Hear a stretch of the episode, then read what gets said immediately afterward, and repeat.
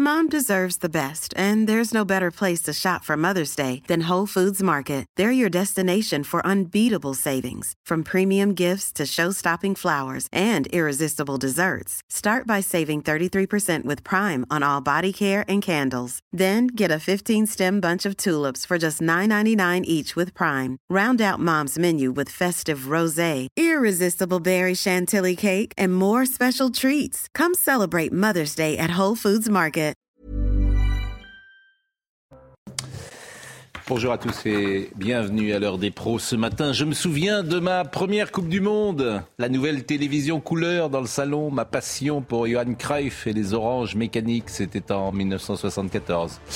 Je me souviens de 1978, de Jean-Paul Bertrand de Man blessé à Buenos Aires et d'une défaite injuste face à l'Argentine. Je me souviens de, de Séville, bien sûr, des larmes de notre jeunesse qui couleraient pour toujours en terre d'Espagne. Je me souviens de France-Brésil en 86, d'Allez mon petit bonhomme, lancé par Thierry Roland et d'une nuit étoilée dans les rues de la Baule. Je me souviens de 1990, pour la première fois, je n'étais plus un téléspectateur mais un journaliste. Carte de presse 60 677, envoyé spécial à Rome, à Naples ou à Cagliari. Je me souviens du Rose Bowl de Pasadena en 94, du nom Zidane, écrit au fronton de l'Arc de Triomphe, d'un échec des Bleus en Corée ou d'une campagne magique en Allemagne. La Coupe du Monde est un marqueur de notre existence. Nous étions des enfants. Nous avons des cheveux blancs, le temps a passé. Mais voyez-vous, le foot, c'est comme la marmite chez Astérix. On tombe dedans tout petit ou alors le foot restera pour toujours une énigme. Ce soir, France-Australie, je regarderai sans Platini, sans Zidane, sans Benzema.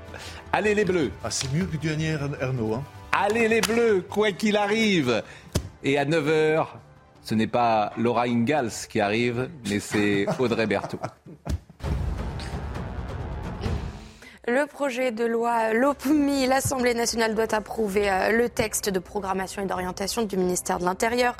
15 milliards d'euros sur 5 ans et des mesures qui séduisent à droite mais divisent à gauche, déjà confortées par un large feu vert au Sénat. Le ministre de l'Intérieur espère une adoption par l'Assemblée cet après-midi.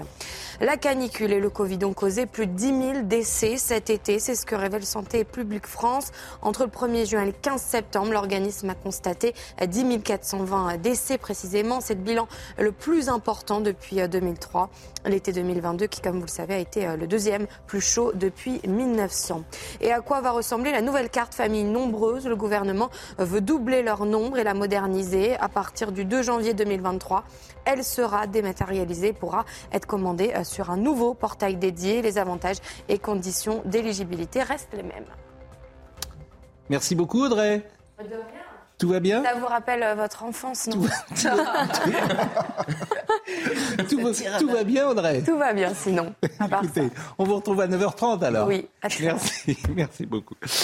Bon, euh, sur notre plateau, Vincent, euh, Charlotte Dornelas, Vincent Hervouet, Joseph Massescaron. On attend Yann Moix, mais bon, c'est l'instant euh, Anne Hidalgo. Euh, manifestement, il est en retard. Euh, bonjour à Gauthier Lebret. Bonjour également à, euh, à Bucco qui est avec nous. On parlera tout à l'heure effectivement d'un sujet avec cette euh, OQTF qui n'a pas été euh, respectée, bien évidemment. Incroyable. Mais je voudrais qu'on incroyable comme vous dites, mais je voudrais qu'on commence euh, par cette ce drame, cet agent du fisc tué dans le cadre d'un contrôle, ça s'est passé hier, un contrôle fiscal dans le Pas-de-Calais, un agent du fisc de 43 ans a été tué après avoir séquestré avec une collègue chez un brocanteur de Bulcourt qui s'est ensuite donné euh, la mort. Bon. Euh, la victime était un inspecteur principal des finances publiques. Il a été retrouvé mort, probablement à la suite d'un coup de couteau. Et je le répète, l'homme qui l'a tué s'est suicidé. Euh, hier, il y a eu un hommage au Sénat, puisque le gouvernement a pris la mesure immédiatement euh, de cela, et avec un hommage donc des, des sénateurs. Et Gabriel Attal euh, s'est exprimé assez longuement d'ailleurs, et je vous propose de l'écouter. Il est ministre du Budget. Cet après-midi, un chef de brigade de vérification de la direction départementale des finances publiques du Pas-de-Calais, de 43 ans, s'est déplacé accompagné d'une collègue vérificatrice dans le cadre d'un contrôle fiscal dans la commune de Bullecourt. Cet homme faisait simplement son travail, son métier, comme chaque jour. Aujourd'hui, il n'est pas revenu, il a été tué dans le cadre de ce contrôle fiscal. Ce drame innommable vient déchirer la vie de ses proches, de sa famille. C'est vers eux que vont nos pensées et je le sais, celle de tous nos concitoyens.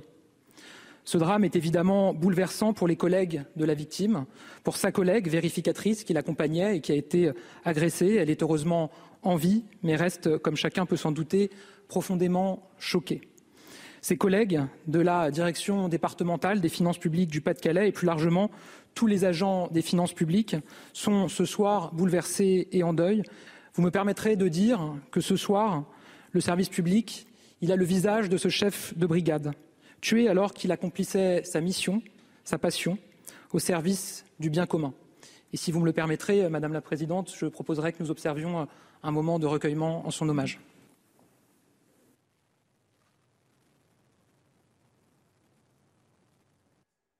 Et on peut s'associer, bien sûr, euh, à, cette minute euh, ou à cet instant de, silence. Je pense que Gabriel Attal a trouvé euh, les mots justes. Euh, c'est un drame. Ce qui est intéressant, c'est de voir la violence qui se met parfois en place dans notre société. Et je l'ai dit hier, je le répète aujourd'hui, je pense à ce que nous dit Marie-Estelle Dupont, hein, euh, qui euh, intervient beaucoup sur nos plateaux et qui nous explique que depuis le Covid, vous avez des nouveaux comportements qui se mettent en place et de gens qui se sont radicalisés parfois dans leur caractère et qui font preuve d'une violence. La société, elle a changé. C'est ce qu'elle dit. Je ne fais pas un lien de cause à effet, bien sûr. Hein je, souligne qu'en ce moment, il y a des types de faits divers qui peuvent nous inquiéter. Vous ne pouvez pas pas le mettre en, relation avec, euh, puisque c'est le congrès de l'AMF, avec justement euh, l'étude du, du CIPOF qui est parue sur les agressions contre les maires et les élus, dont vous parliez, euh, dont on parlait sur l'antenne de CNews ce matin, encore une fois. Donc il y a vraiment, en effet, quelque chose qui a sauté. C'est ce que dit Mme d'ailleurs, elle a raison. Il y a une digue qui a sauté. Voilà, et qui une digue qui est de l'ordre à la fois euh, de la, du politique, du social, mais aussi énormément du symbolique. Alors, euh, Éric euh, Bianchin est le maire de Bulcourt et Augustin Donadieu, qui est envoyé spécial pour CNews, a pu interroger le maire de Bulcourt dans le Pas-de-Calais. première pensée, bon, je les ai pour la famille, hein. Famille de, de la personne qui est décédée, quoi. On sait pas quoi faire, on sait pas surtout expliquer son geste. Après, c'était euh, une personne qui était connue dans le village, qui était serviable, qui, euh, a travaillé aussi pour euh, le comité des fêtes. Hein. Le 14 juillet, il était là avec sa structure gonflable. Non, c'était une personne qui était serviable. Non, c'est vrai que si le fisc a débarqué, c'est sûr que il avait des problèmes, quoi. Mais on le ressentait pas. Euh, il y avait deux personnes d'ailleurs qui procédaient à une intervention à domicile pour effectuer une vérification de la comptabilité de l'entreprise. Donc un homme de 46 ans euh, les aurait alors séquestrés et, et, ligotés. Et il y a donc une femme qui a été retrouvée euh, ligotée et qui, elle, Dieu soit loué, n'a pas été tuée. Il n'a pas été agressé autrement. L'agresseur s'est suicidé après, ce qui est quand même ce qui détermine en, plus l'incandescence de la violence actuelle. Il n'y a pas grand-chose. Euh, j'ai l'impression, Pascal, je suis désolé, hein, mais que c'est le genre de fait divers qu'on aurait pu rencontrer en 1974. C'est-à-dire que c'est le genre de fait divers qu'on peut voir dans un film d'Yves Boisset, hmm. où il y a un agent du fisc qui tout d'un coup est euh, décapité par un, par un, récalcitrant. Hmm. Je ne trouve pas que ça soit très... Euh, ça éclaircit pas énormément la société d'aujourd'hui. Je, suis d'accord avec vous, dans mais votre émission on voit des choses. Mais je, suis d'accord, je suis plutôt d'accord avec vous. Mais ce qui me frappe, moi, c'est nous avons trois faits divers majeurs avec trois jeunes femmes qui ont été tuées en moins d'un mois. Justine, Lola et Vanessa. Là oui, il y a quelque chose. Donc vous avez trois femmes. Et aujourd'hui, il y a presque 70 Je suis d'accord avec vous, mais, mais je, suis complètement d'accord avec vous. Et je ne veux pas faire de lien, c'est ce que la première chose que j'ai dit. Euh, mais j'entends euh, sauf que la curiosité, sauf que, la curiosité sauf que Yann, tu peux pas, ouais. pas le mettre en, relation avec ce qui arrive. pas quelle est l'histoire oui. oui, je suis d'accord. La curiosité, c'est le contrôle fiscal chez un brocanteur. Alors la différence depuis 74, ça a toujours été compliqué la comptabilité chez les brocanteurs, vous savez. Oui. La différence euh, depuis 74, c'est que il y a beaucoup moins de brocanteurs, il y a beaucoup moins tout le monde est brocanteur. Le, vous savez, il y a aujourd'hui le Bon Coin, d'accord? Le Bon Coin, 25 milliards d'euros chaque année échangés en cash, échangés en cash. 25 milliards hors immobilier sur le Bon Coin. D'accord? Donc, de l'argent qui se blanchit partout, dans toute la France, à tous les niveaux. Et à côté de ça, le brocanteur doit rendre des comptes sur tout achat ou toute vente de plus de 1000 euros. Il n'a pas le droit d'acheter, de payer en cash plus de 1000 euros. 800 euros même, je crois, euh, quand c'est un particulier.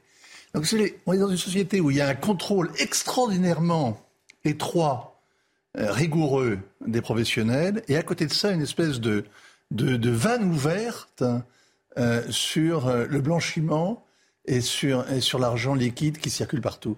Et donc, il y a, y a un décalage. Je ne sais pas du tout. Non, mais le mot blanchiment, je ne sais pas s'il est adapté. Non, peut-être que, le mot est trop fort, vous avez raison. Oui, parce que. si vous voulez, faudrait... il y a une, une traque de l'argent liquide, d'un côté, et de l'autre, il y a, un une espèce de fleuve immense. Le syndrome du champ de Mars. C'est-à-dire qu'au champ, champ, de Mars, il y a des commerçants qui vendent honnêtement leurs euh, hmm. canettes, etc., Ils sont contrôlés et matraqués. Il y a 250 types qui font la même chose à 20 mètres et on les laisse faire. Bon, non mais, mais c'est intéressant ce que vous avez dit. C'est le français moyen. Je suis, c'est intéressant ce que vous avez dit et l'éclairage sur ce drame peut effectivement une profession qui est aujourd'hui en difficulté. C'est très intéressant.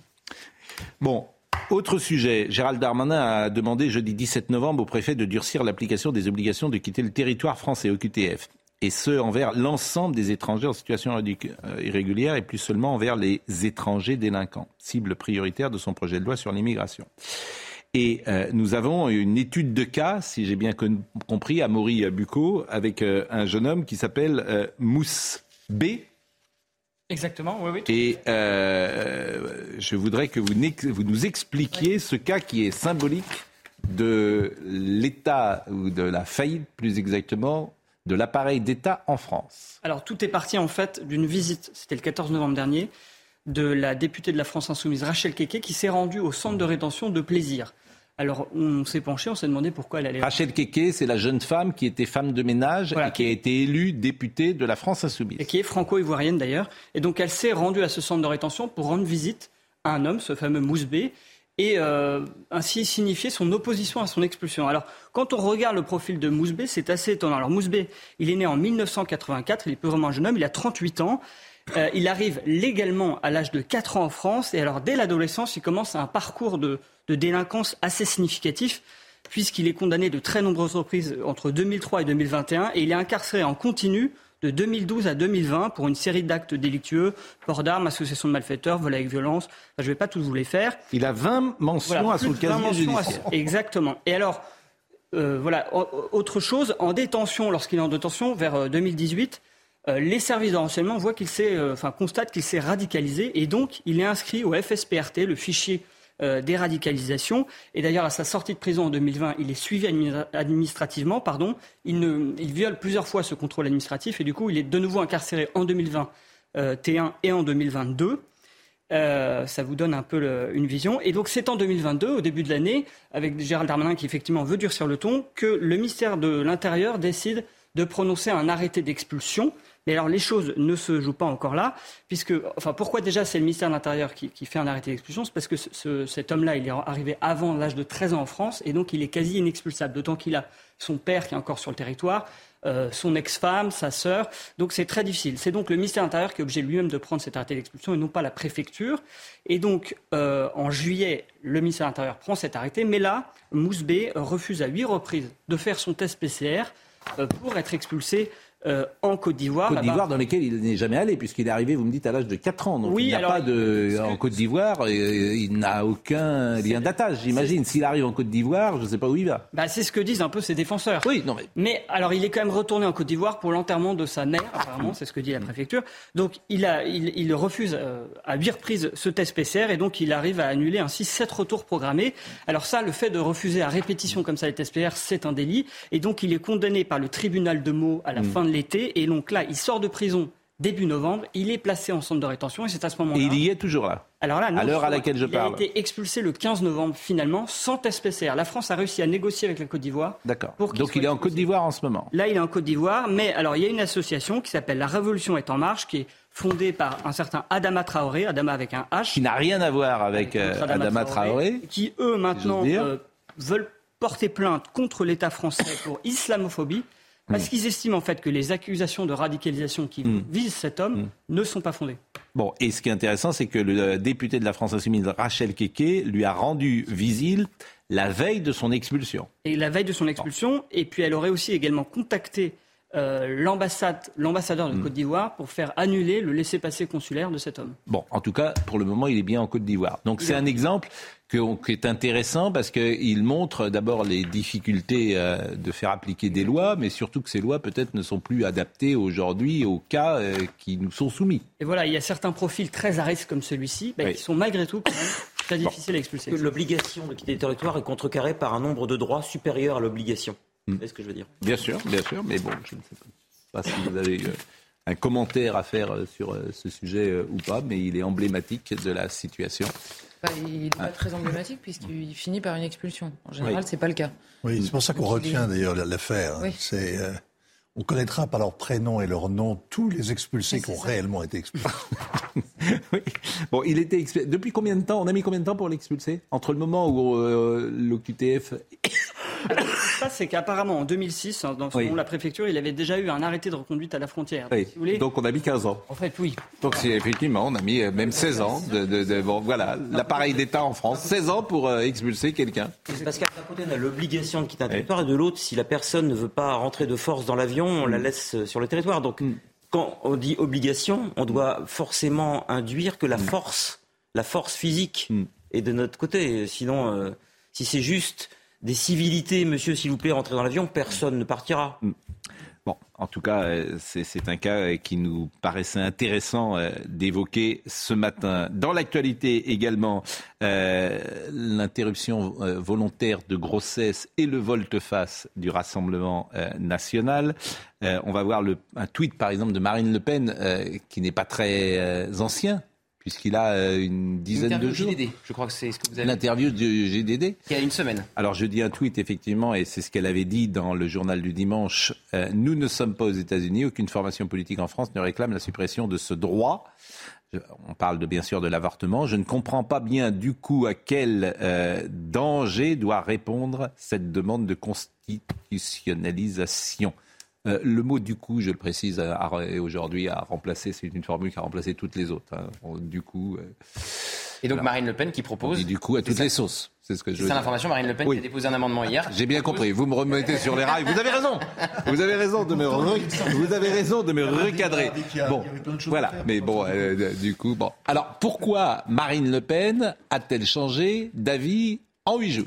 Alors donc effectivement, elle propose d'inscrire dans la Constitution euh, l'IVG. Pourquoi? Puisque la France insoumise va euh, présenter une proposition de loi jeudi. La France insoumise a une journée, c'est ce qu'on appelle une niche parlementaire pour proposer euh, plusieurs projets de loi. Il y a la corrida et donc il y a aussi l'avortement à inscrire dans la Constitution. Et Marine Le Pen, elle ne savait pas très bien comment se placer sur ce texte-là. Et donc on a vu il y a à peine une semaine, elle dit qu'elle était contre d'inscrire dans la Constitution l'IVG. Pourquoi ce volte-face?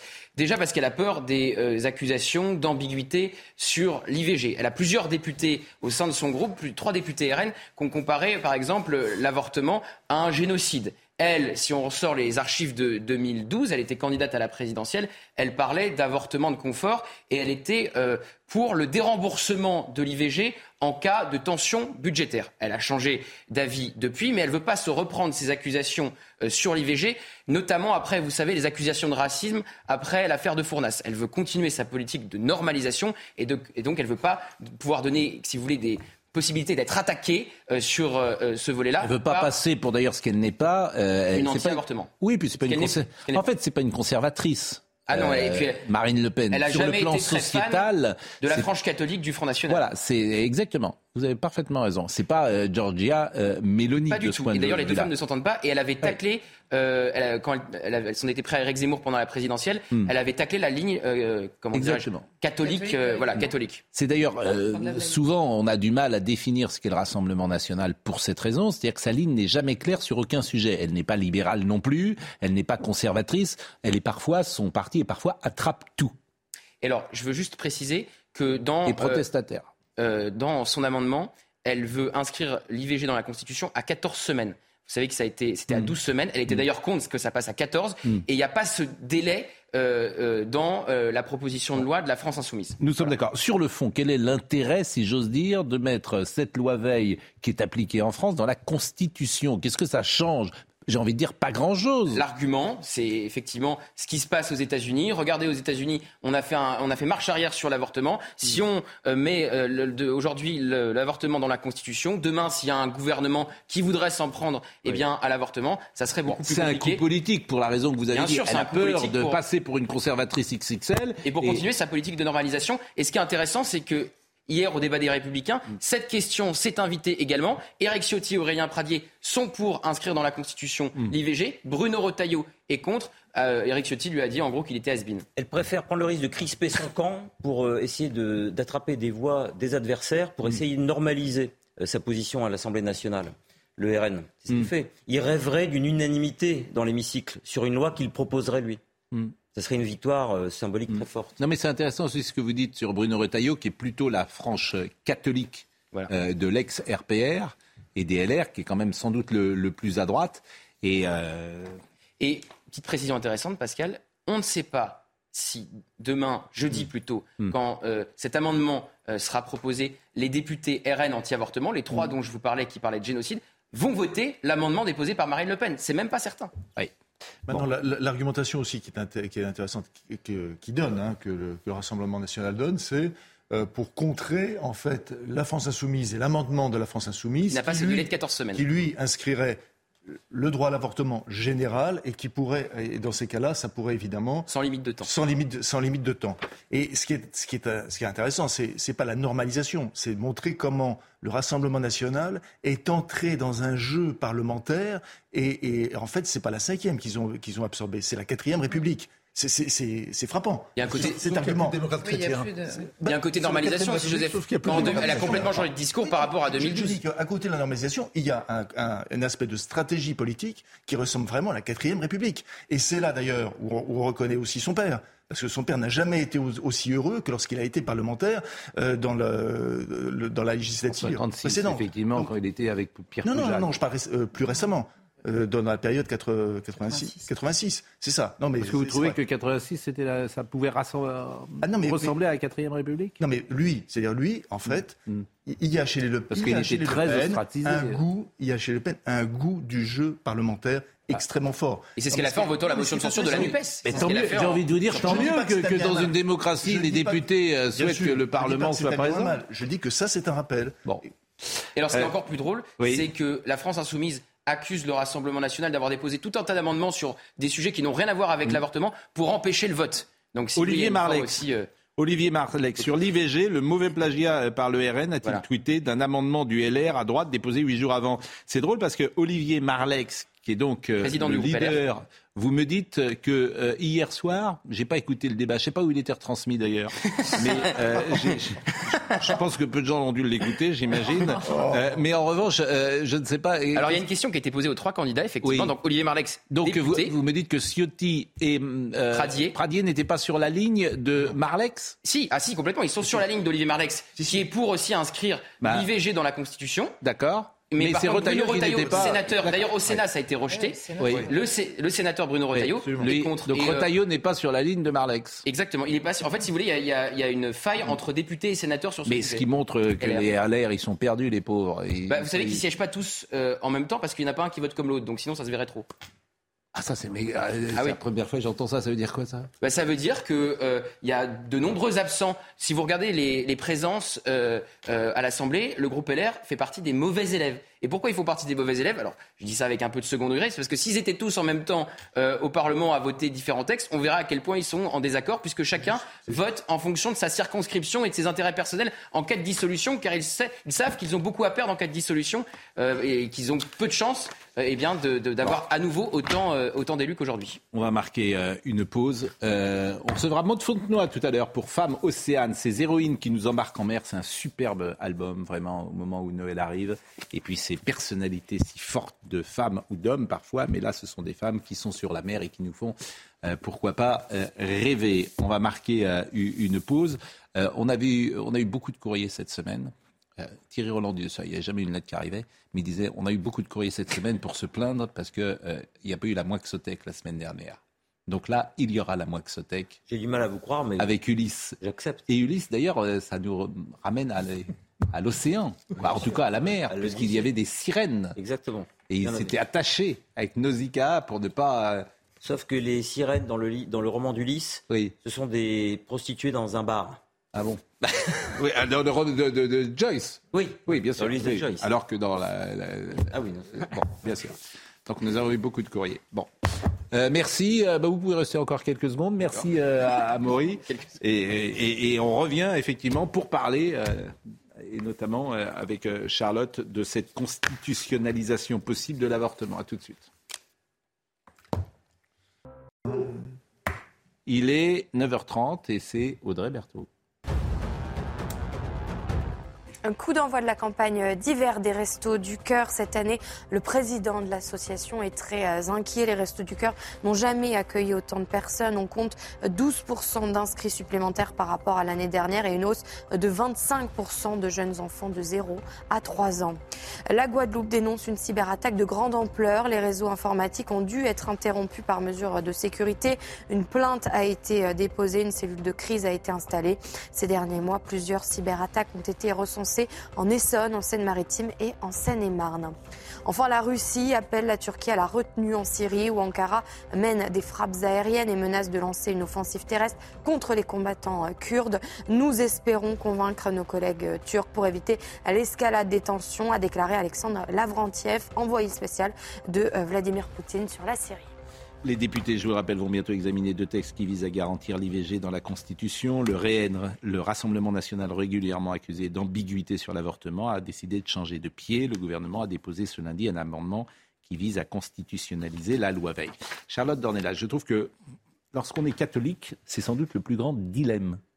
Comment faire coïncider euh, sa foi catholique et en même temps accepter que euh, l'avortement puisse exister. Chaque catholique se pose cette question et la grande majorité a répondu en acceptant, bien évidemment. Euh, Ce n'est pas une obligation morale hein, d'accepter que ça existe. Non, mais je sais que vous, vous êtes sur une position euh, différente euh, pour vous-même ou pour la société. D'ailleurs, je ne sais pas ce que vous en pensez.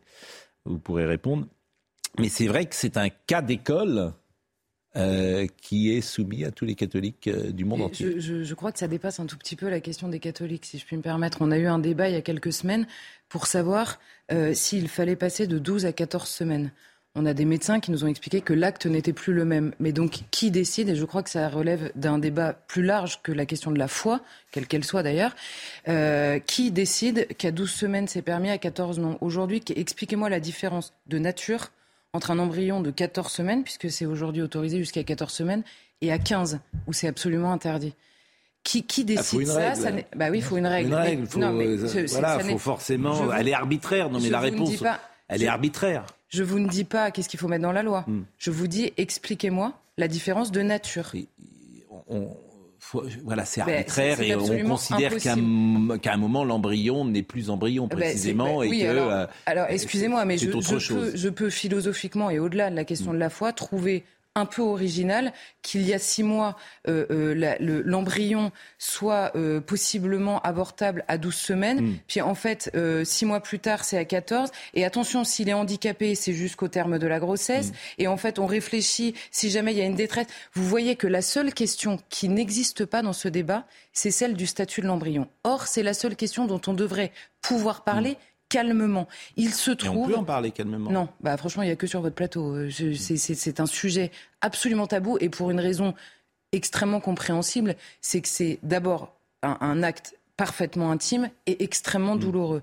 Le problème, c'est qu'on a confondu douloureux sur le plan euh, bah, personnel, c'est-à-dire que toutes les femmes qui ont avorté, c'est c'est pas une partie de plaisir euh, mm. d'avorter, c'est une douleur évidente. La seule question, c'est qu'on ne veut pas poser la question de cet acte-là. Mm. Qu'est-ce que c'est? Et donc on vous dit, soit les gens sont euh, réac, soit ils sont mm. ambigus, comme s'il n'était pas possible d'être d'accord ou pas d'accord. La vérité, mm. c'est que le RN est ambigu parce que au sein du Rassemblement national, il y a des députés qui ne sont pas d'accord sur ce sujet. il y a des avis euh, différents. Charlotte, c'est un non-débat quasiment pour ah bah, Vous êtes gentil, euh, c'est un non-débat pour vous. Euh. C'est un non-débat pour 90% des gens qui ont moins de 30 ans. Alors, alors je veux dire, en France, bah, je parle en France. C'est-à-dire qu'il n'y a aujourd'hui je suis d'accord avec vous. C'est quasiment euh, dans, dans, dans, unanimement, les jeunes femmes n'accepteraient pas, à juste titre, me semble-t-il, qu'on puisse remettre en cause le, ce droit. Mais justement. En revanche, que à titre personnel, chacun puisse, personne n'oblige personne à avorter.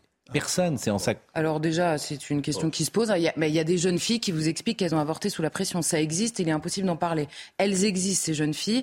Et euh, par ailleurs... La pression, c'est-à-dire que peut-être que dans, ces cas-là, si vous êtes père de famille, que votre fille tombe enceinte à 14-15 ans, le père, par exemple, je me mets dans cette situation, le père que je suis peut effectivement essayer de dire à sa fille qui a 14 ans ou 15 ans que ce n'est peut-être pas le meilleur moment pour avoir un enfant. ça peut être si c'est ça, que vous appelez une pression, c'est simplement l'éducation et le rapport que vous avez bah avec. Oui, mais donc m'expliquez pas que bah, c'est le père ou la mère. liberté absolue de la jeune fille en question. Non, mais vous voyez qu'il y a plusieurs questions. À, 14-15 ans, tu n'es, les parents ne laissent pas libres leurs enfants de tout faire.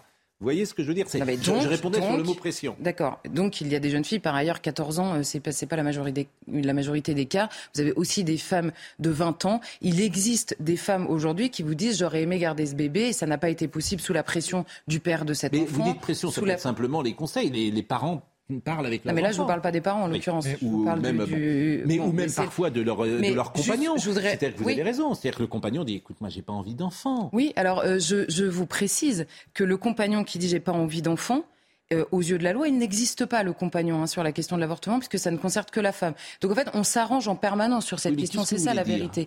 L'autre chose sur laquelle je voulais réagir, c'est simplement que j'aimerais, moi, je comprends la cohérence et les arguments des gens qui euh, sont favorables à l'avortement. J'aimerais, une bonne fois pour toutes, que les gens comprennent que nous ne parlons pas sur le même terrain. Il ne s'agit pas pour les gens opposés à l'avortement. Alors, effectivement, en France, il y en a très peu. Mais il en existe euh, beaucoup dans le monde. On a vu que c'était un véritable débat aux États-Unis. Vous placez, et c'est le cas en France depuis que la loi Veil euh, existe, d'ailleurs un peu plus tard que la loi Veil, on, on pose ce débat-là sur la question du droit de la femme. Or, les gens opposés à l'avortement vous disent, et c'est pour ça que je vous posais la question du statut de l'embryon initialement, il y a le droit de la femme, d'accord, mais il y a aussi l'existence de cet autre.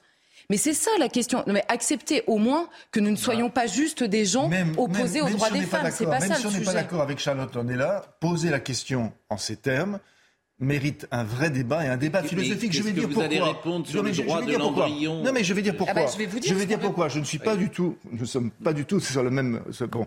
Mais euh, lorsque Charlotte pose cette, euh, sur, elle a raison. Philosophiquement, elle a raison. Parce que est-ce que vous ne trouvez pas paradoxal que de plus en plus aujourd'hui on parle du statut de l'animal et que le statut de l'embryon n'existe pas? Non, mais attendez.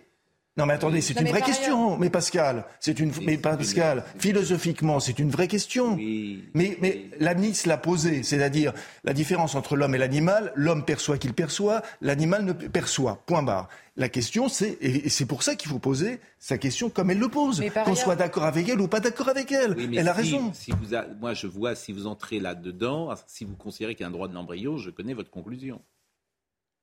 Non mais est-ce que est-ce qu'il est possible Oui, très bien. Enfin bon. Euh, aujourd'hui, dans la loi, si vous renversez une femme qui est enceinte au même moment, la femme qui a décidé de ne pas garder son enfant euh, peut donc avorter. Si elle a décidé de le garder et que vous la renversez en voiture, il y a double homicide involontaire. Parce qu'elle a décidé de le garder. Donc l'embryon n'est défini que par la volonté de ses parents. Ça pose une véritable question, vous êtes d'accord avec moi, philosophiquement. Ce n'est pas une bah question de jugement moral de tel ou tel. Il y a une question au milieu. Vous n'arriverez pas à enterrer le problème. C'est Antigone, euh, Charles Dornelas. C'est Antigone. Mais la constitutionnalisation, c'est un manteau qu'on jette sur un problème qu'on veut pas voir. Ça ne sert à rien, ça coûte pas cher, c'est gratuit même. On va en débattre pendant des semaines, on pourra s'empoigner, etc. Et, mais c'est à côté de la plaque, le problème n'est pas là. L'avortement pose des tas de problèmes, soulève des tas de problèmes, parfois insolubles. Exemple, moi je vous en cite un, juste. Hein. C'est 220 000 avortements en France. Mmh. Il y en a à peine 100 000 en Allemagne. Expliquez-moi ça. Même l'ONU avait dit que c'était une question de santé 220 000 IVG en France, record, record du monde. Mmh. Mmh. Et ça ne change pas. Ah ouais? Malgré la libéralisation de la, contraception. Mais, quelle est, mais, quelle est, la conclusion que vous en tirez, vous?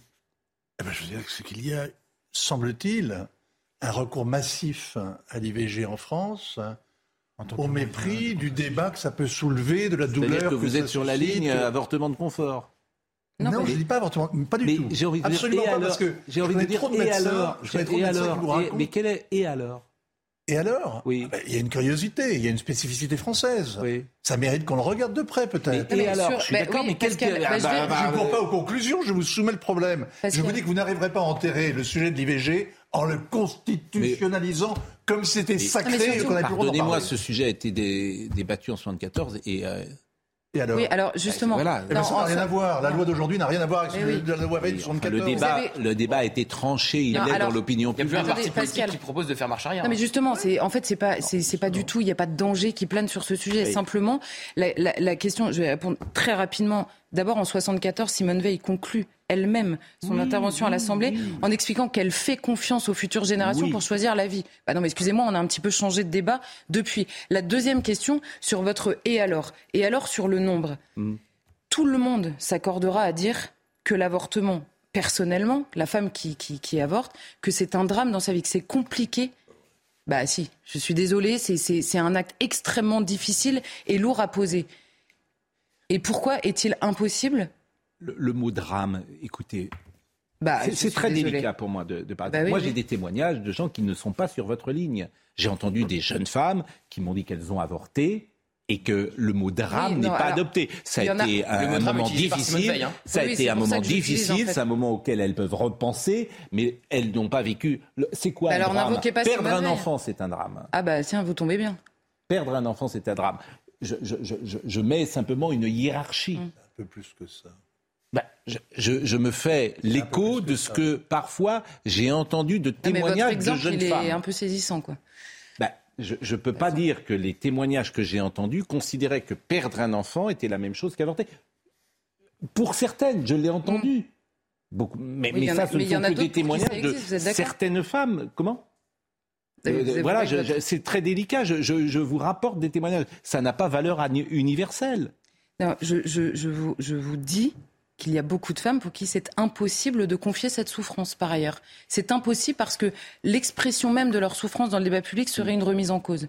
Et ça, excusez-moi, mais c'est de la pure idéologie. Débat en une seule journée, jeudi. Bon. En tout Proposition cas, de la France un- Insoumise. Non, mais par ailleurs, en fait, le débat qu'on a là n'existe pas dans l'Assemblée. hein. Le Voilà, débat de fond n'existe Ouais, pas. ouais. J'espère que je n'ai choqué personne en rapportant des témoignages qui ne sont pas les miens et Mais il s'agit pas de d'un- choquer, d'une situation que je ne connaîtrai jamais par définition. Non mais Pascal, le fait de le mettre dans la Constitution, ça veut dire quoi? Ça veut dire on n'en parle plus. C'est Oui. sacré, c'est On en terminé. parle Et- déjà. Il n'y a pas de débat. Il n'y a plus de Et débat. pourquoi pas Il n'y a plus de débat. Et pourquoi Est-ce que c'est une Ça veut bonne dire chose marche pas arrière Il n'y a pas de débat déjà. Donc c'est la un- peine de mort, par exemple, elle est Non mais il n'y a constitutionnalisée. plus de débat, je vous dis. À partir du moment où c'est dans la Constitution, c'est sacré. Bon. Euh, autre euh, sujet, sujet je, Noémie Schulz, que je euh, remercie d'être entrée sur ce plateau et que vous connaissez, qui suit euh, pour CNews toutes les affaires judiciaires. On a deux infos que je voulais vous donner. Le député de la France Insoumise, Adrien Quatennens, est convoqué le 13 décembre prochain devant le procureur de Lille. Il s'agira d'une procédure de reconnaissance préalable de culpabilité dans l'affaire de violence envers son épouse. Cette procédure est aussi appelée le plaider coupable. Bon, il est quand même député, il n'a pas démissionné. Je ne vous ai pas exprimé d'ailleurs sur le sujet de l'avortement. Ça me passionne de savoir à quel moment quelque chose devient une personne. Que ce soit pour l'avortement, parce que c'est ça Ouais. le sujet. Et Charlotte a dit quelque chose d'extrêmement intéressant.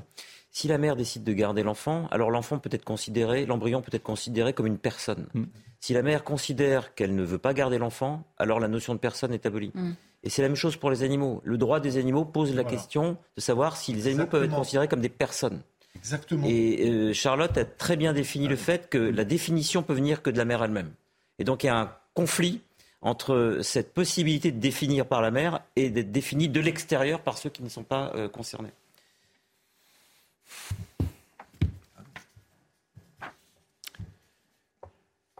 Adrien Quatennens. Oui, bah, Le 13 novembre, il n'y a rien de non, de c'est une dire. procédure assez rapide. euh, effectivement, comme il a reconnu les faits, euh, euh, ça ne nécessite pas euh, des mois de- d'enquête et, et- et une audience euh, euh, plus classique. Donc voilà, ça aura lieu devant le tribunal correctionnel de Lille euh, le 13 décembre prochain. Et puis autre sujet euh, judiciaire, alors c'est le Parisien qui en parlait ce matin, la Cour d'appel de Paris doit décider aujourd'hui de lever ou de confirmer l'interdiction d'exercer qui frappe le chanteur Jean-Luc Lahaye dans le cadre de son contrôle judiciaire renforcé dans l'affaire des abus de sexuelles présumées sur deux ex-fans mineurs. Jean-Luc Lahaye veut remonter sur scène. En duo avec Dorothée, ça va être compliqué.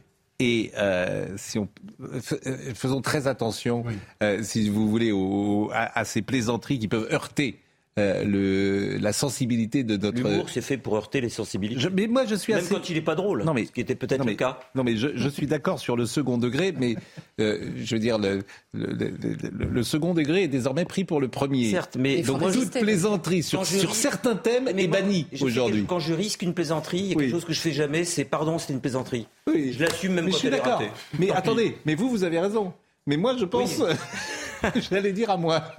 Comme m'a dit un jour Gilles William Goldnadel, tu es bien gentil, mais je me préfère. ah, mais alors, je fais juste une parenthèse. Il y a quelqu'un à TF1 qui me disait J'aime bien ta gueule, hein, mais je préfère la mienne.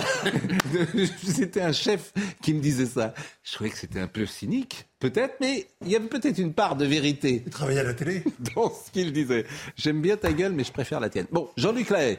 Euh, donc, alors je suis étonné, la justice doit, savoir, doit se prononcer pour savoir s'il remonte sur scène. Non, ça c'est le cadre de la justice se penche sur son contrôle judiciaire. Vous savez, il avait été euh, incarcéré, placé en détention, il a été remis en liberté, placé sous contrôle judiciaire, le temps que les investigations se poursuivent, et en attendant un éventuel euh, procès. Et euh, il avait d'abord un, contrôle judiciaire qui ne l'empêchait pas de, remonter sur scène. Donc je crois qu'il a fait depuis qu'il est sorti de détention deux concerts. Il s'est produit en deux concerts. Et ah puis il y a quelques semaines ou quelques mois, le contrôle judiciaire a été euh, renforcé par euh, la juge d'instruction qui, à l'occasion, euh, qui a, qui, a, qui, a, estimé qu'il ne pouvait pas se produire, qu'il ne pouvait pas travailler pour risquer notamment d'être à nouveau au contact de mineurs. Et c'est cette décision. Et c'est cette décision qui a donc été, qui a été contestée par ses avocats. Je, je retire cette plaisanterie pour mon, notre public, bien évidemment. De, de, de, en tout cas, je ne la fais pas mienne. C'est sa décision qui était contestée par ses avocats. L'audience a eu lieu la semaine dernière. La Cour d'appel a rendu ce matin la décision. Je suis en mesure de vous la donner. Ah. Et donc la Cour d'appel confirme l'interdiction de Jean-Luc Lahaye de se euh, produire euh, sur scène. Euh, donc il n'a pas le droit de. Donc il n'a pas le droit. Alors ses, avocats expliquent que c'est particulièrement contraignant d'empêcher quelqu'un de travailler, puisqu'en l'espèce pour Jean-Luc Lahaye c'est son travail, que c'est un droit qui est protégé constitutionnellement. Ils annoncent qu'ils vont faire un pourvoi en cassation, mais en attendant Jean-Luc Lahaye effectivement. il y avait quand même des gens qui allaient le voir sur scène qui était qui continuait à être fan de Jean-Luc Je pense que si c'est pas on n'est pas c'est pas le Zénith ou Bercy, mais qu'effectivement il y a des gens qui continuent d'aller voir euh, Jean-Luc Lahaye. En tout cas, il s'est produit en concert et, et, il ne va pas pouvoir euh, puisque le, la justice lui interdit. Bon, un avis sur ce sujet Il a quel âge Jean-Luc Lahaye Il ne peut pas prendre sa retraite. Euh, et vous êtes parent et, ça, et... Brigitte à la retraite.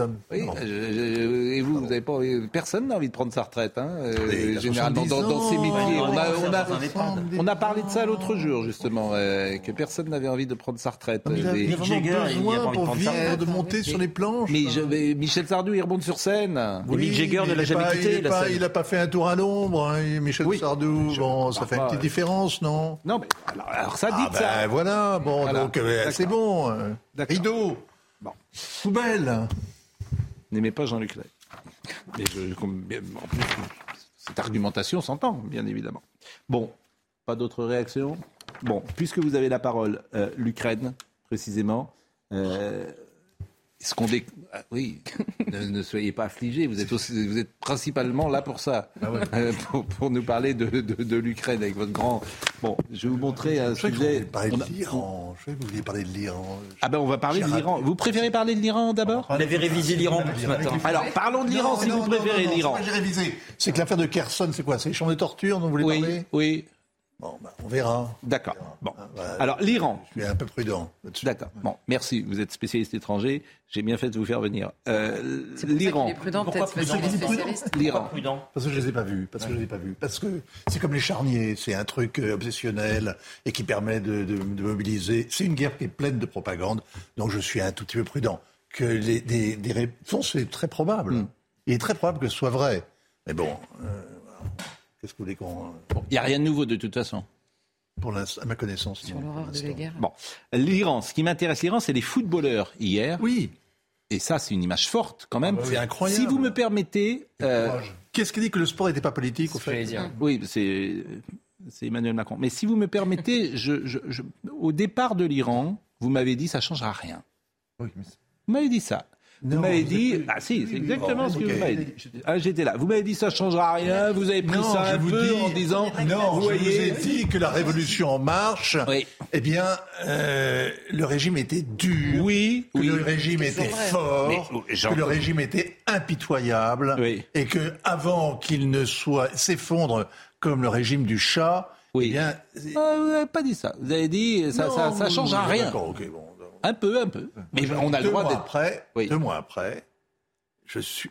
Mais vous savez, la, la révolution, la dernière fois qu'il y a eu un début de révolution en Iran, ça s'est traduit par 1500 morts. hein.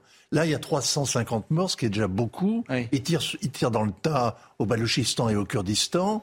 Les gardiens de la révolution n'ont aucune pitié. Il y a des milliers de gens qui ont été envoyés euh, à la, en prison. Oui, mais il y a un Et mouvement ils commencent populaire. à pendre. Ils commencent à pendre les opposants. Donc la terreur va vraiment s'abattre sur l'Iran. Et c'est admirable, c'est extraordinaire qu'il y ait une mobilisation comme ça, notamment des sportifs. Moi, je Alors voyez l'image, je crois qu'on la voit pas depuis tout à l'heure, euh, cette image. risques. Je voudrais qu'on voit cette image. Euh, eh ben regardons là cette image, voilà. C'est incroyable.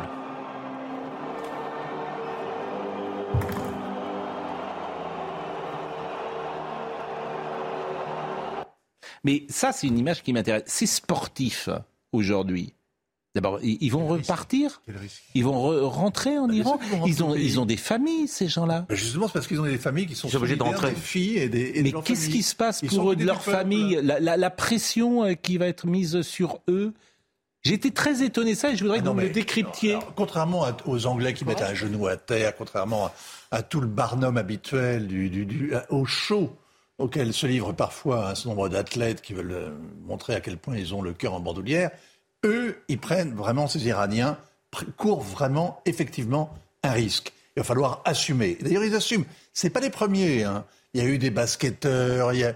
Alors, Parfois, quand ils rentrent au pays, ils sont obligés de rendre des comptes et ils lâchent un peu de laisse. On a vu par exemple une fille qui faisait de l'escalade et qui est allée avec son bandana et qui avait enlevé son, son, son hijab.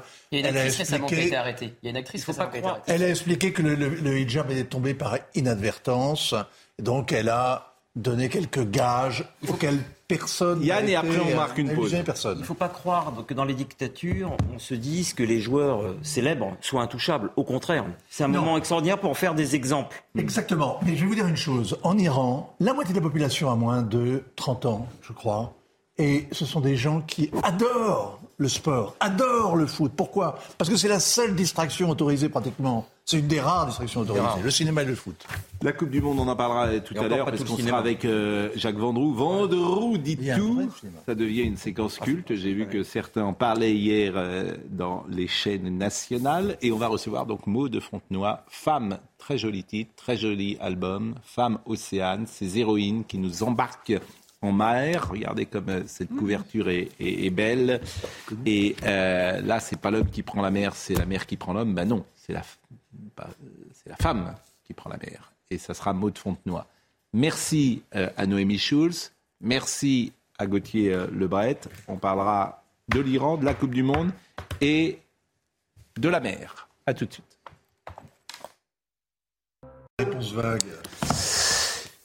Maud Fontenoy est avec nous et euh, on va parler de son livre Femmes océanes et puis on va l'interroger évidemment sur euh, le monde tel qu'il va aujourd'hui et notamment euh, les résultats de la COP 27. Peut-être a-t-elle un, un avis là-dessus. Mais tout d'abord, il est 9h30. Non, il est 10h. Tout augmente. Audrey Berthaud. Un fonctionnaire euh, des impôts séquestré et tué pendant un contrôle fiscal chez un brocanteur. Ça s'est passé à Bulcourt, dans le Pas-de-Calais. L'agent de 43 ans a été tué à coups de couteau. Une perquisition au domicile du brocanteur a débuté euh, ce matin vers 8h15. Euh, Gabriel Attal se rendra à la direction des finances publiques du Pas-de-Calais à 11h30. C'est le jour J pour euh, nos Bleus. Quatre ans après leur sacle en Russie, l'équipe de France remet son titre en jeu ce soir contre l'Australie. Ce sera à 20h heure française. Euh, Les Bleus qui ont dû faire face à plusieurs absences, Pogba, Kanté, Kimpembe et Karim Benzema. Et regardez ces images lancées la semaine dernière. La capsule Orient de, le- de la mission Artemis One s'est rapprochée à environ 130 km de la Lune. C'est la première fois pour un vol non habité. Au moment de son passage derrière la Lune, Orient a pris ces magnifiques photos. Il y a beaucoup de commentaires évidemment sur le sujet que nous avons eu tout à l'heure euh, sur l'avortement. Dans la religion juive, l'embryon n'est pas considéré comme un enfant tant que le bébé n'a pas euh, crié à la naissance, nous rapporte-t-on. Et puis euh, c'est vrai que c'est un cas de conscience. Beaucoup de témoignages de femmes qui disent ça, c'est un cas de conscience. Je ne connais pas une seule femme dans mon entourage qui ne le vit pas comme sinon un drame, mais en tout cas comme un cas de conscience. C'est pourquoi il faut faire de la prévention. Charlotte a raison. On pense toute sa vie à cela bien évidemment, et c'est important de le dire. Maud Fontenoy. Bonjour. Bonjour. Merci d'être avec nous. Vous avez mené des expéditions cartographiées des fonds marins. Euh, c'est les femmes dont vous parlez, bien sûr. Elles ont affronté les pires tempêtes où elles ont consacré leur vie à préserver leurs les océans. Et pourtant, les femmes passent encore dans notre imaginaire collectif pour des passagères clandestines, écrivez-vous. Mais avant de parler de ce livre qui est formidable d'ailleurs, euh, la COP 27 vient de se terminer. Euh, vous défendez bien sûr euh, la planète, les océans depuis, c'est votre combat.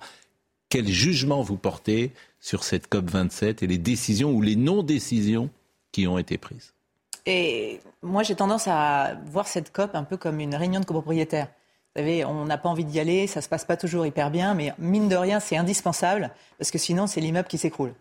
Et je pense que voilà, ça n'aboutit jamais à ce que voudraient les scientifiques, ça ne va jamais assez vite, et en même temps, ça permet de rassembler tout le monde et qu'enfin tout le monde se parle. Après, euh, c'est certain que ce fonds pour les pertes et dommages, quand on voit les montants, on parle de 300 millions, on voit que les dégâts au Pakistan, c'est de l'ordre de 30 milliards, donc on n'est pas vraiment sur les mêmes enjeux. Mais néanmoins, je pense qu'aujourd'hui, enfin moi je le vois euh, dans le travail de ma fondation, dans les écoles, avec les professeurs, euh, je vois les entreprises, je vois qu'on est mobilisé individuellement. Est-ce qu'il faut attendre des grandes décisions internationales Sur les océans, j'aimerais bien. Parce que les grands oubliés sont d'abord les océans. C'est les trois quarts du globe. Aujourd'hui, euh, ils sont menacés. C'est des géants au pied d'argile. Faut quand même savoir que tu as 60% de la haute mer qui est sans juridiction, dans lequel on peut prélever tout ce qu'on veut. On n'est pas encore tombé d'accord sur la juridiction, sur tout ce qui concerne la colonne d'eau. Donc il y a beaucoup, beaucoup encore à faire. Et les océans, sur cette COP-là encore, ont quand même été largement oubliés, même si pour la première fois, les océans avaient un pavillon, m'a-t-on dit. Donc euh, voilà, il y, a, encore beaucoup de boulot, mais on en parle sur ce plateau, donc ça avance. Vous êtes ambassadrice auprès du ministère de l'Éducation nationale et de la jeunesse pour l'éducation à la mer et, les classes de mer. Vous êtes évidemment en contact en permanence avec les hommes politiques. Est-ce que vous pensez qu'Emmanuel Macron euh, est au rendez-vous de cette des enjeux, et notamment de l'océan, puisque vous venez d'en parler? Alors, la bonne chose avec Emmanuel Macron, c'est que l'année dernière, ça vous a pas échappé, on a organisé le One Ocean Summit. C'était la mm. première fois que la France, la France, faut quand même euh, le dire, le rappeler à ceux qui nous regardent, c'est que c'est la deuxième puissance maritime mondiale. On a, grâce à nos 11 millions de kilomètres carrés sous notre juridiction, un domaine maritime exceptionnel. On est juste derrière les États-Unis, donc on mm. a un vrai rôle à jouer et un leadership à prendre. Il y a beaucoup de choses à développer sur le milieu maritime, notamment sur des questions énergétiques. Donc on a fait le One Ocean Summit, c'était une belle prise de position de la part du président de la République. Lors de la dernière COP, il a également pris position euh, sur euh, une préservation des fonds marins. Donc ça va dans le bon sens. Euh, je préfère toujours, si je suis partie traverser les océans à la rame toute seule avec mon petit bateau et mes petits bras, mm. c'est que je préfère toujours imaginer l'homme réaliser des défis plus grands que lui et j'aime bien cette idée de, de coup de rame après coup de rame. Donc je vois toujours le verre à moitié plein plutôt qu'à moitié vide. Alors on va parler de ces femmes océanes, bien évidemment, ces héroïnes qui nous embarquent en mer. Je voulais simplement que nous terminions avec euh, l'ami Vincent Herouette le chapitre iranien, puisque euh, nous avons parlé de la révolution qui est en marche ou pas d'ailleurs? Dans les esprits, dans le cœur des, des Iraniens, à l'évidence, il est en train de se passer quelque chose. Mais est-ce que le régime politique est fragilisé? Est-ce qu'il vacille? Non. Tout le monde ne dit pas forcément. je n'entends pas. Dans les rues, les gens arrachent, les jeunes arrachent des turbans quand même. Bon, là, un, mot qui n'a jamais eu lieu.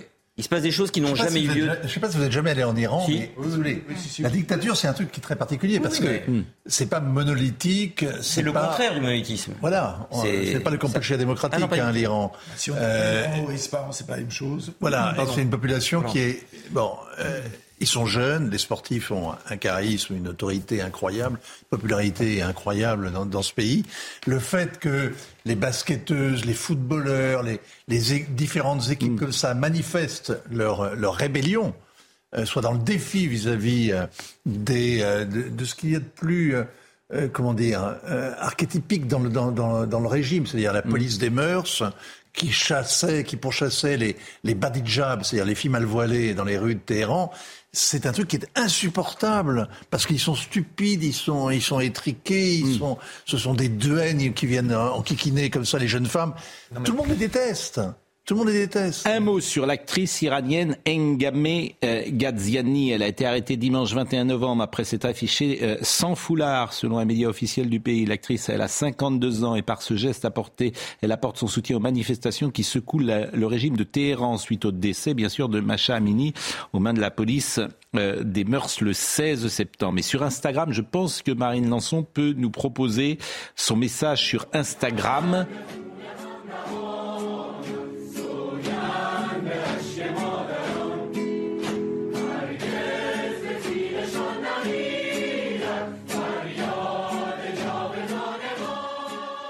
Elle a posté cette, euh, cette vidéo qui est très émouvante, évidemment, et elle a ajouté ce texte. Peut-être que ce sera mon dernier message. À partir de maintenant, quoi qu'il m'arrive, sachez que, comme toujours, je suis avec le peuple iranien jusqu'à mon dernier souffle.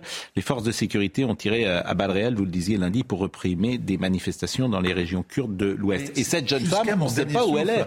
On ne sait pas où elle est là en ce moment.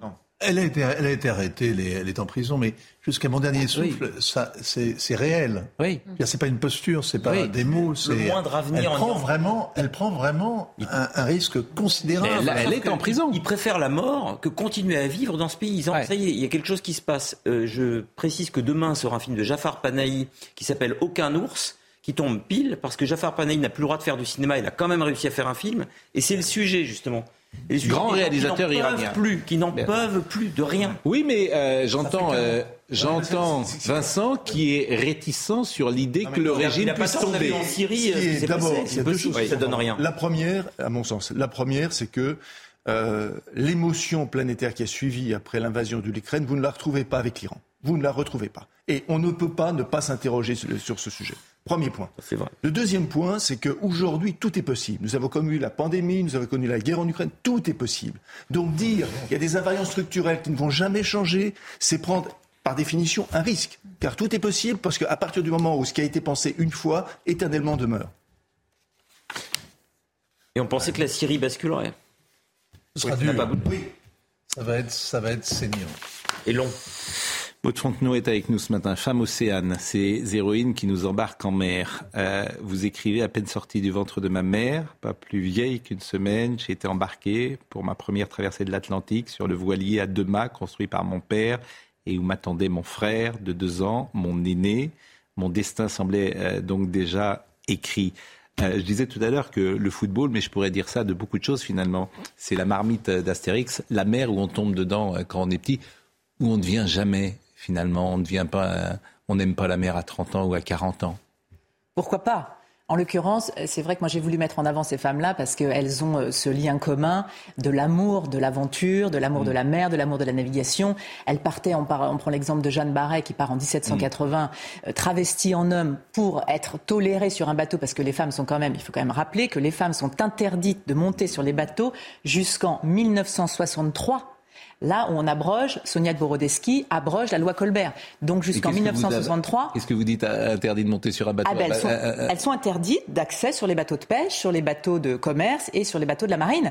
Et donc Sonia de Borodeschi qui avait des bateaux, en fait, c'est sidérant. Non mais on, a, on est tous tombés de notre chaise. Et en fait, Sonia de Brodeschi avait ses bateaux de pêche, elle emmenait euh, des marins, et à la fin, on, est, on, venait sans arrêt lui dire non, non, mais c'est pas vous, euh, c'est pas vous le capitaine. Voilà. Donc elle, elle s'est battue. Et quand j'ai eu son fils, euh, c'était un très beau moment pour préparer ce, ce, portrait. Et il me disait, mais c'était pas ses seules difficultés, c'est que Sonia de Brodeschi, elle était aussi maman. On était cinq enfants.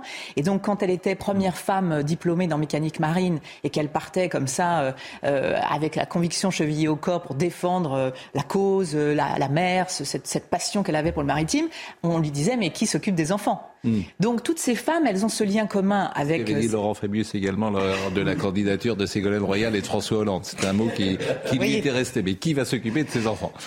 Donc ces femmes, que ce soit de 1800 hmm. jusqu'à nos jours, elles consacrent leur vie hmm. à, cette euh, à cet océan euh, où elle trouve euh, une énergie vitale et puis euh, à la, sa préservation parce qu'en fait la vie elle est née dans la profondeur des océans il y a 4 milliards d'années, faut pas l'oublier mm. et que je pense que les femmes elles sentent intrinsèquement dans leurs entrailles peut-être le fait que c'est la pérennité de l'espèce et donc elles sont engagées depuis tout temps malgré le fait que mm. les conditions sont difficiles, rudes, hostiles, le fait qu'elles portent malheur sur les bateaux, faut quand même le rappeler. Les femmes et les lapins également, voilà.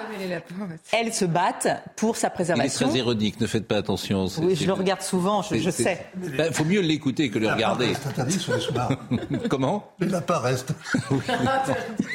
bon, mais vous, par exemple, dans vos aventures euh, sur les bateaux, vous avez senti, euh, euh, comment dire, une hostilité masculine ou au contraire, vous trouvez qu'aujourd'hui les choses sont très différentes?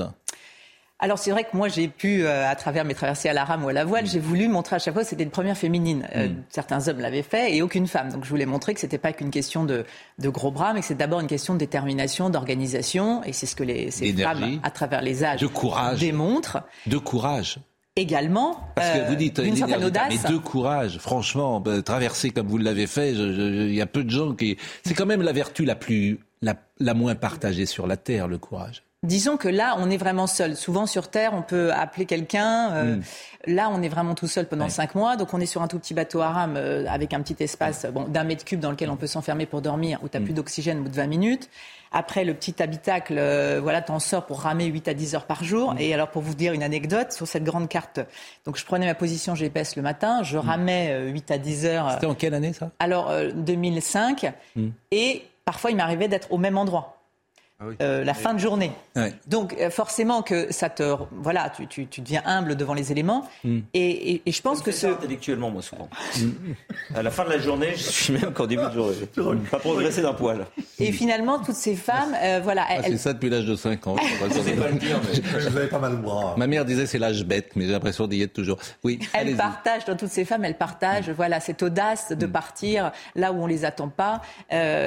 certaines femmes sont les premières cartographes. Je, je oui, mais vous, ça m'intéresse. Est-ce que vous avez, sans faire de psychanalyse, qu'est-ce qui pousse quelqu'un à aller cinq mois sur un petit bateau, tout seul, pour ramer dans l'océan? Je vous assure, est-ce que vous, vous avez la réponse à cette question? Moi, vraiment, j'aimais euh, être euh, à 20 cm de la surface de l'eau et je voulais vraiment partir dépossédé de tout. J'aimais le fait de revenir à la substantifique moelle, d'être là sur un tout petit bateau, de rame, un simple humanoïde, avec sa seule énergie. Et de se dire qu'avec une simple volonté, vous savez, c'est comme quand on est devant un défi, une immense montagne, le sommet, il est toujours dans les mm. nuages, il ne faut pas s'accrocher, il faut se dire, je vais couper la montagne en petits morceaux et montrer justement que même le plus grand des océans, mm. Bah, on commence déjà petit bout par petit bout. Je suis d'accord. Et j'avais envie de ce dépassement de sang, mm. ce dépassement-là. Mais pour quelqu'un, pour euh, vous-même, pour... Euh, ah, moi, je voulais vraiment montrer que c'était possible. Je, trouvais ça étonnant que des hommes le faisaient et pas de femmes. Je voulais donner euh, la force aux femmes de croire en elles et, et, dans des milieux où elles sont vraiment pas attendues. Et puis moi, j'aime bien la notion, vous trouvez ça peut-être surprenant, mais j'aime bien la notion que le bonheur n'est pas forcément confortable. Donc moi, j'aime bien l'idée qu'il y a du plaisir dans le dépassement de soi, qu'on se révèle face aux obstacles et qu'il y a, euh, c'est vrai. Et la vie vous paraît fade, du coup, euh, sans ce dépassement de soi? Alors, c'est vrai que j'essaye de mettre du dépassement du coup dans chaque chose que je fais, dans, dans, dans mes ouvrages. Là, je pars pour mm. un documentaire pour Canal. Je suis euh, vraiment super contente. C'est un rêve qui se réalise. À travers ma fondation, ça me prend 90% de mon temps. Je suis bénévole. J'essaye tous les matins de me dire, allez, je vais sauver le monde un petit peu, mais juste, voilà. J'essaye de faire bien. Je pense que le seul devoir qu'on a quand on a pris conscience que la mort est proche, mm. c'est d'essayer de faire du mieux qu'on peut chaque jour qui passe. Et quand on est dans les 40e rougissants avec le bateau qui se retourne 17 fois dans la même nuit tu es enfermé dans un tambour de machine à laver mode essorage, tu as pris conscience que voilà, t'étais pas Et votre famille dans ces cas-là, euh, ou votre que ce soit ou vos compagnons, ou votre père, ou votre mère, etc., qui peuvent avoir peur pour vous euh, Alors j'ai quatre enfants. Euh, vos enfants aussi, est-ce qu'à un mais moment... je suis partie avant de les avoir. Oui. vous seriez partie après? Non. C'est-à-dire que souvent les navigateurs repartent, mais les navigatrices, moi, eh moi honnêtement, mes enfants. Et pourquoi vous ne seriez pas reparti avec? Parce que vous auriez peur pour eux Oui, moi, je ne peux pas envisager ces aventures. Je le savais, elles étaient dangereuses. J'avais pesé vraiment le pour et le contre. Pour moi, c'était vraiment un défi personnel que j'avais besoin de réaliser et je voulais pas laisser euh, quatre enfants. Par contre, euh, le seul lien que j'avais avec la Terre, c'était ma maman. Parce qu'elle avait dit déjà, c'est une connerie. Donc, avec mon téléphone satellite, quand je devais appeler quelqu'un, ça passait par elle. Et le fameux jour où je recule, alors que j'ai ramé toute la journée, elle me dit, bah, râle pas. Heureusement encore que tu as ramé. Et c'est vrai qu'il m'arrivait vraiment des fois de faire des boucles en arrière et ça, le, temps paraissait long sur, euh, sur Terre. Alors il y a des portraits euh, évidemment de toutes ces femmes. Alors vous parlez des sirènes à un moment. Euh, les sirènes, oui, elles chantent, envoûtent et charment les hommes en mer, mais les terrifient aussi. La représentation de la sirène est tellement puissante dans nos sociétés que ces créatures légendaires en deviendraient presque réelles. D'ailleurs, on les rencontre souvent au détour des récits de voyage de plusieurs grands navigateurs comme Christophe Colomb, qui en 1493 dit en avoir croisé trois spécimens près des côtes de Saint-Domingue. Vous avez rencontré des sirènes? Non. Alors, j'ai rencontré des baleines, des dauphins, des, porte-containers, des nappes d'hydrocarbures, euh, des bouteilles de, soda au large de l'Antarctique mais pas de sirène. Mais néanmoins, c'est vrai que l'imaginaire avec la femme, notamment on parle aussi de, des mythologies quand on parle de tomber de Caribe en Scylla, qui sont ces déesses qui ont été condamnées pour leur travers féminin et qui, mm. soi-disant, dans la légende, engloutissaient les bateaux pour se venger dans le détroit de Messine. C'est vrai qu'il y a toujours eu cette dualité entre ces femmes interdites, ces femmes qu'on mettait en proue des navires pour essayer d'amadouer l'océan. C'est vrai que je trouvais intéressant de travailler sur ce lien entre la féminité et l'océan. Il y a un portrait euh, que vous faites bien sûr de Jeanne de Belleville. Donc euh, il faut nous redire que Jeanne de Belleville a été la première femme, vous le rappelez d'ailleurs, euh, corsaire, et qu'elle rappelle également que au Moyen Âge, en fait, la position de la femme était, était bien supérieure à celle du 19e. C'est ça aussi qui est intéressant. Oui, à travers ces portraits, c'est vrai qu'on a fait le choix de parler de, Louise Antonini, de, toutes ces femmes pirates, corsaires, qui finalement euh, embarquaient par vengeance, parfois avec beaucoup de cruauté, mais qui aimaient ce goût de l'aventure mm. et qui partaient alors que parfois elles pouvaient. Euh, bon, euh, ça se terminait assez mal pour certaines d'entre elles. Mm. Mais c'est vrai que ces femmes-là étaient quand même des femmes de force, des femmes de courage.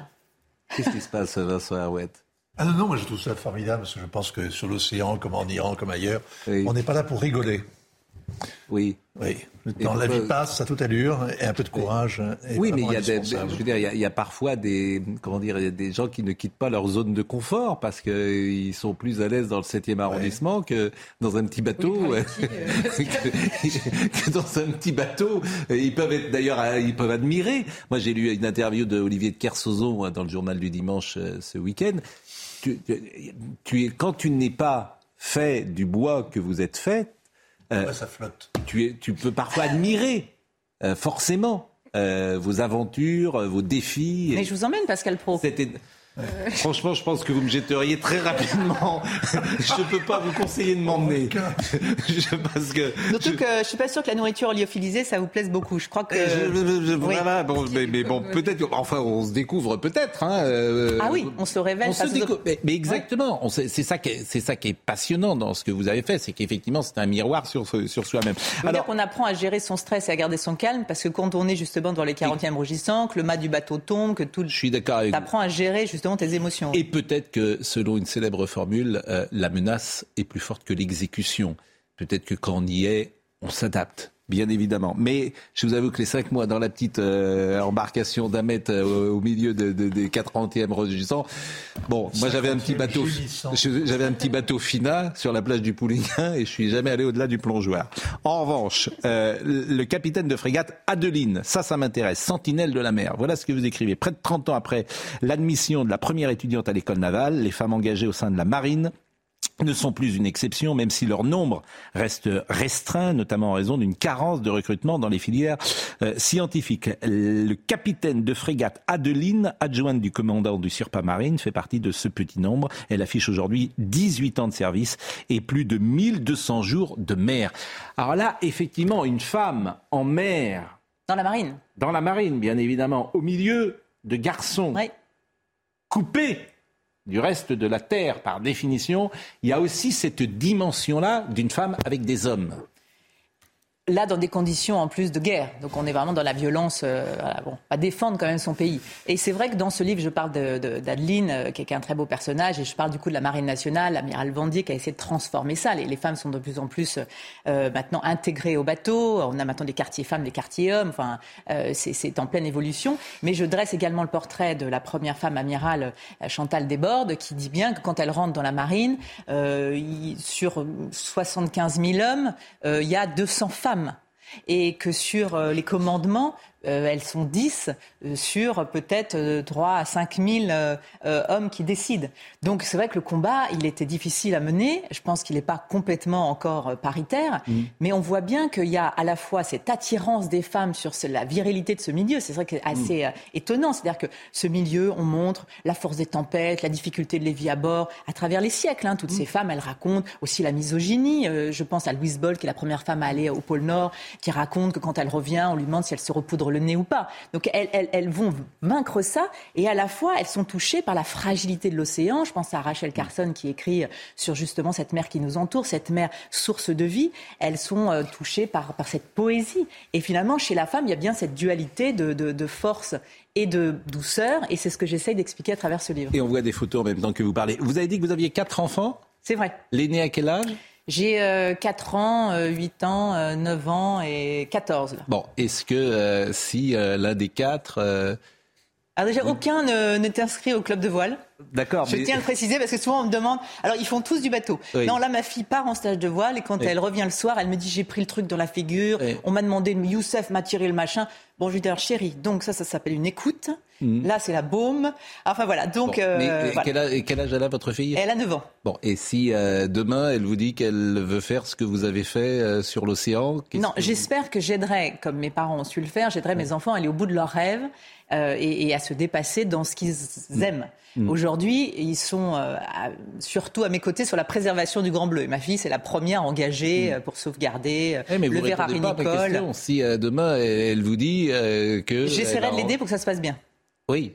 Donc vous. Ah ben je serais forcément inquiète. Toute mère est inquiète quand son enfant part. Vous ne la dissuaderiez pas. J'essaierai plutôt de la préparer pour que ça se passe bien. Pour aller sur le, euh, fameux petit bateau euh, d'un mètre. Euh. Bah écoutez, vous aimez le football? Je vais regarder ce soir parce ah, que ce soir on va appeler Jacques Vendroux, bien évidemment. il nous reste huit minutes. on va appeler Jacques Vendroux. Vendroux, dites tout. C'est un concept. Hein, il est avec nous et, croyez-moi, ça on commence à en parler. Il y a la Coupe du Monde ce soir. On a demandé aux Français, euh, il y a France-Australie, on a demandé aux Français, à quelques Français, ce qu'ils pensaient euh, du match euh, de ce soir. Écoutez-les, les micros de CNews se sont baladés dans la rue.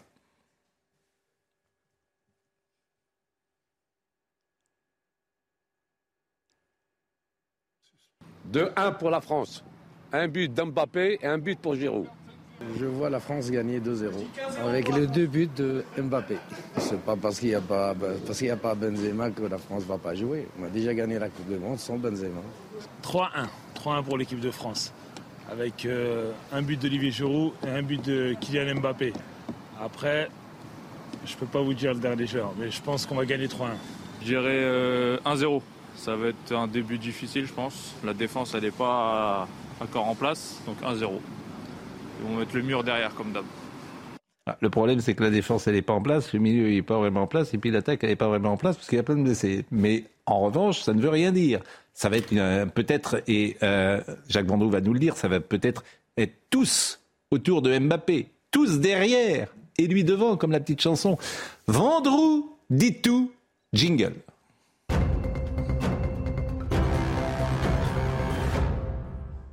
C'est une icône. C'est une. Regardez, il arrive et Vendroux. Il a c'est un petit bateau que vous avez derrière. J'ai l'impression, non, c'est un petit bateau. On voudrait des preuves qu'il est au hein Qatar quand même. Oui, non, mais il n'est pas du tout au Qatar. Il est dans sa chambre à Paris. Là, il est dans le 16e arrondissement. Il nous fait croire qu'il est au ah, Qatar. non, non, non, non, attendez. Je suis dans un hôtel. Vous allez vous marrer. Vous savez comment il s'appelle l'hôtel? Non. Le Régal Hôtel. Le Régal Hôtel. Oui, et alors Oui, euh, bah, vous êtes pas. Vous je me doute bien que vous n'êtes pas au Faisan Doré et que vous êtes euh, dans, un hôtel un peu un peu chic. Ni au pied de cochon. Ni, voilà. Bon. On est dans un hôtel assez chic. Vendredi, vendredi, vendredi tout. C'est ce soir le premier match de l'équipe de France. Donc, euh, sérieusement, est-ce que vous êtes euh, dans l'incertitude? Est-ce que vous êtes confiant? Est-ce que vous êtes sûr, au contraire, que l'équipe de France va gagner Je suis très confiant très confiant. Parce que d'abord, euh, Benzema est parti, on passe à autre chose. Et maintenant, notre Dieu, entre guillemets, ça va être Olivier Giroud. Parce que c'est Olivier Giroud qui va mettre à minima un but ce soir pour se rapprocher du record de, Thierry Henry. Et puis c'est vrai qu'on parle beaucoup de l'équipe qui manque d'expérience, etc. Et moi, je suis certain que les petits jeunes, ils vont se démolir tout à l'heure à partir de 20h, ceux qui ont la, lourde responsabilité de remplacer les, les Rabiot, les, enfin, euh, Pogba qui est remplacé par Rabiot par exemple. Vous avez Varane qui jouera peut-être en deuxième mi-temps, qui va être, ils vont être remplacés par Konaté ou, ou pas ou, ou c'est un peu difficile à prononcer en français comme ça. Et donc moi je suis, j'ai pas de souci avec ça. Et en plus il y a Loris, gardien, légendaire. Et puis il y a Giroud, et puis il y a Mbappé, et puis il y a Griezmann. On a la meilleure attaque du monde, il hein, faut le savoir. Hein. Hmm. Sans Benzema quand même. Mais bon, écoutez, vous êtes confiant, c'est l'essentiel. L'organisation, le premier match qui avait été en difficulté. Là, le match est à Doha hein, ce soir. À Doha, oui. Bon. Très beau stade de 40 000 personnes à 2 km de, l'endroit où on est. Hmm. De toute façon, vous savez, tous les stades, au grand maximum, sauf le match d'ouverture d'il y a deux jours, qui est à 40 ou 50 km. Tous mm. les autres, ils sont dans un rayon de 10 km. Ça, on n'est pas emmerdé pour les mm. déplacements. Mm. On n'est pas embêté pour le métro. On n'est pas embêté. Il y a des bus partout. Mais il y a surtout, Pascal, parce qu'on parle de l'équipe de France, il y a l'Argentine qui joue à 11h tout à l'heure contre l'Arabie Saoudite. Hein. Nous sommes d'accord. Et, vous avez croisé des supporters français Vous avez croisé des supporters français Il y a un petit peu de monde? Il y a des supporters français qui sont arrivés. Alors, je vous le dis, on a parlé avec eux. Ils viennent, ils sont arrivés hier, ils repartent demain. Vous savez hmm. combien ça coûte? Non. 4 000 euros. Ah, c'est pas, oui, c'est pas donné. 4 000 euros. Non. Et autrement, la vie, la vie, vous convient? La vie vous convient là-bas, ah, l'organisation? Il y, y, a des gens merveilleux, les hmm. Sud-Américains, les Brésiliens, les Équatoriens, les Brésiliens, les, les, les Argentins. C'est magique. Ils mettent une ambiance dans Doha exceptionnels. Heureusement qu'ils sont là, hein, parce qu'autrement, ce sera un peu triste. Bon, restez avec nous, il nous reste 4 minutes. Et puis les euh, Français, sont là, voilà. Bon, restez avec nous, il nous reste juste 4 minutes, mais euh, nous avons également notre ami euh, Moix qui va parler de la Moixotech, parce que la semaine dernière, on n'a pas pu parler du livre Ulysse. Je me demandais d'ailleurs si, lorsque vous êtes en mer, vous emportez de la littérature ou des essais ou des livres de, de, quelconque domaine, si à un moment, il y a... Une pause. Voilà. Si on peut appuyer sur off en disant j'aimerais une pause. Alors les pauses, c'est vrai que sont assez rares euh, parce qu'il faut toujours faire avancer le bateau ou alors prendre soin de soi pour essayer de survivre un peu plus mm. de jours. En l'occurrence, dans le bateau à rame, j'avais euh, les pensées euh, sur moi-même de Marc Aurel parce que voilà. Et quand mon, quand mon désalinisateur est tombé en panne et que j'ai dû boire mon urine pendant cinq jours, il y avait, je me souviens, à je sais pas quelle page, quand tu as grand soif, hume l'eau et retiens-toi. Et, cette phrase, elle, m'a accompagnée euh, voilà, dans ce moment qui était quand même pas franchement agréable. Je peux vous dire qu'aujourd'hui, quand je vois couler un robinet, quand j'étais à recueillir l'eau de pluie et la petite cuillère dans mon cockpit, voilà, donc je pense qu'il faut être un petit peu stoïque voilà, et être adepte du stoïcisme, sûrement quand on part comme ça à la rame tout seul. Alain Bombard avait pris les essais de Montaigne et Stendhal. Et c'est justement Alain qui me conseillait de, boire mon urine. ou alors éventuellement de, pêcher un poisson et de le presser. Voilà. Faites-en ce que vous pourrez. La Moixotech.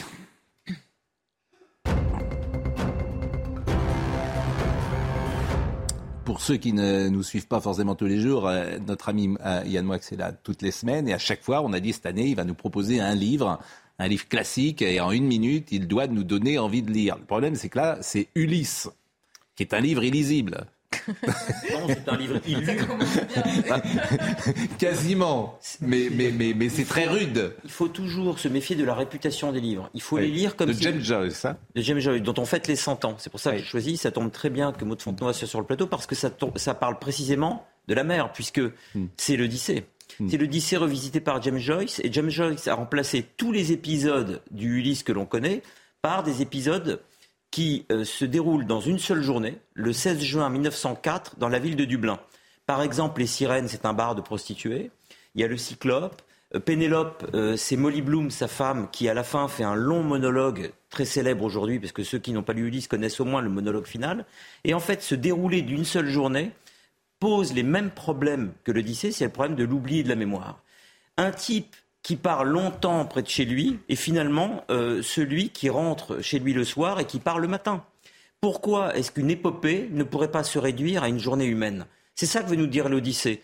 Tout est expérience, tout est aventure et surtout tout est problème de perception. La manière dont vivait une journée euh, est euh, pour un individu donné complètement différente de son voisin et c'est pour ça que Joyce multiplie les angles de subjectivité et écrit dans tous les styles contemporain de son époque, style publicitaire, style télégraphique, style lyrique, etc. Je rajouterais qu'il n'est pas le premier à avoir utilisé l'Odyssée pour la détourner en en faisant quelque chose de presque burlesque. C'est un livre assez drôle, bien que difficile d'accès sur les 50 premières pages. Eh bien, merci.